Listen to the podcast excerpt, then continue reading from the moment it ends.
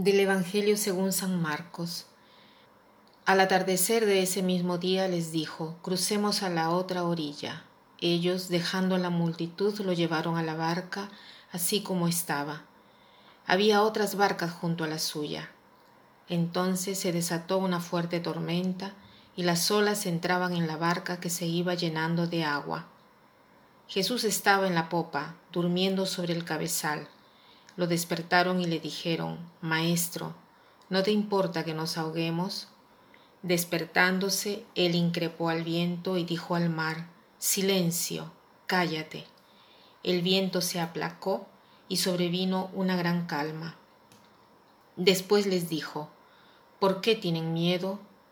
¿Cómo? ¿No tienen fe?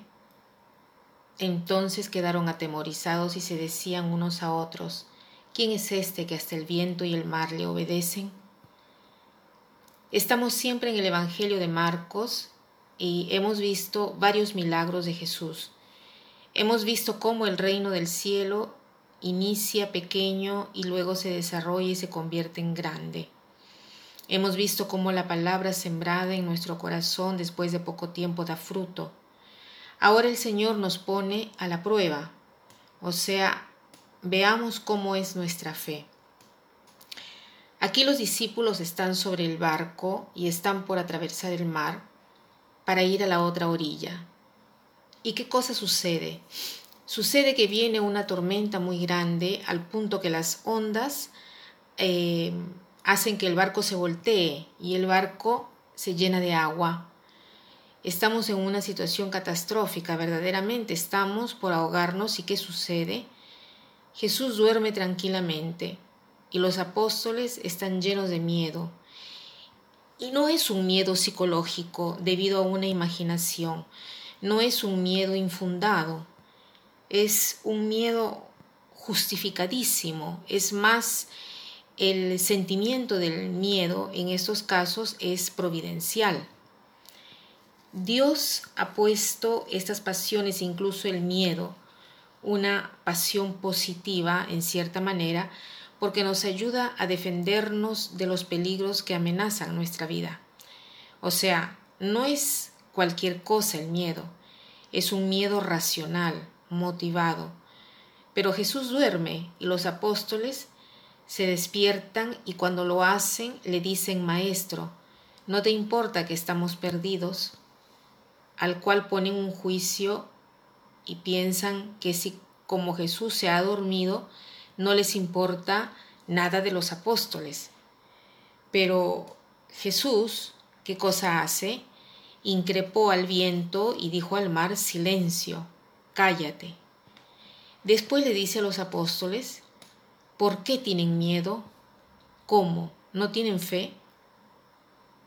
A nosotros nos parece extraña esta pregunta, como Jesús nos pregunta por qué tenemos miedo. ¿Y cómo hacemos para no tener miedo? Estamos en medio de una gran tormenta. No es que nos estamos inventando toda esta situación, estamos en medio de una tormenta. Estamos en medio de la desocupación. ¿Cómo hago para no tener miedo? Estamos en miedo de un matrimonio que está naufragando. ¿Cómo hago para no tener miedo viendo que todo se acaba? Estoy en medio de una traición de una amistad. ¿Cómo hago para no tener miedo que esta amistad termina? Estoy en medio de un problema de salud que no se soporta más. ¿Cómo hago para no tener miedo que termine mal?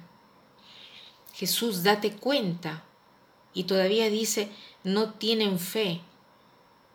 Porque el problema es este. Si nosotros tenemos fe, aún estando en medio de la tormenta, el Señor interviene, es capaz de decir al mar, cállate, silencio.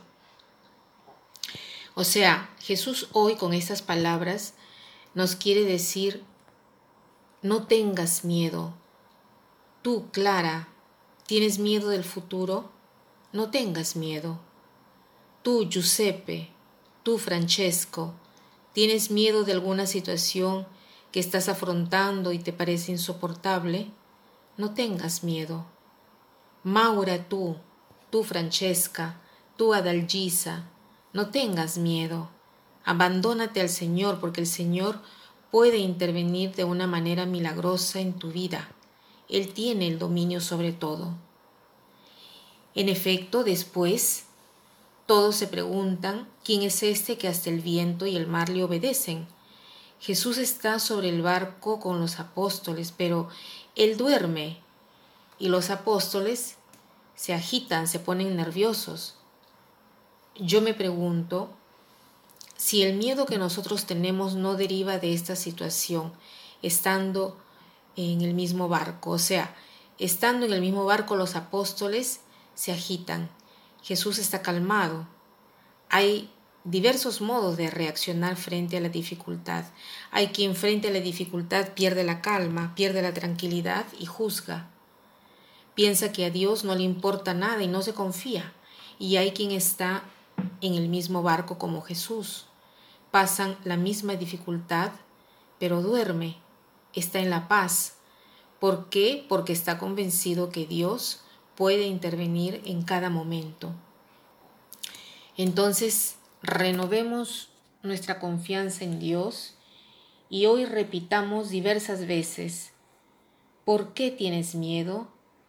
Y pon tu nombre después de la palabra miedo. ¿Por qué, Tiziana, tienes miedo? ¿No tienes todavía fe? ¿Por qué tienes miedo? ¿No tienes todavía fe? Pregúntate, ¿por qué, Tiziana, tienes miedo? ¿No tienes todavía fe? La frase de hoy es, en el punto en el cual la esperanza podría convertirse en desesperación, nace la fe. Que pasen un buen día.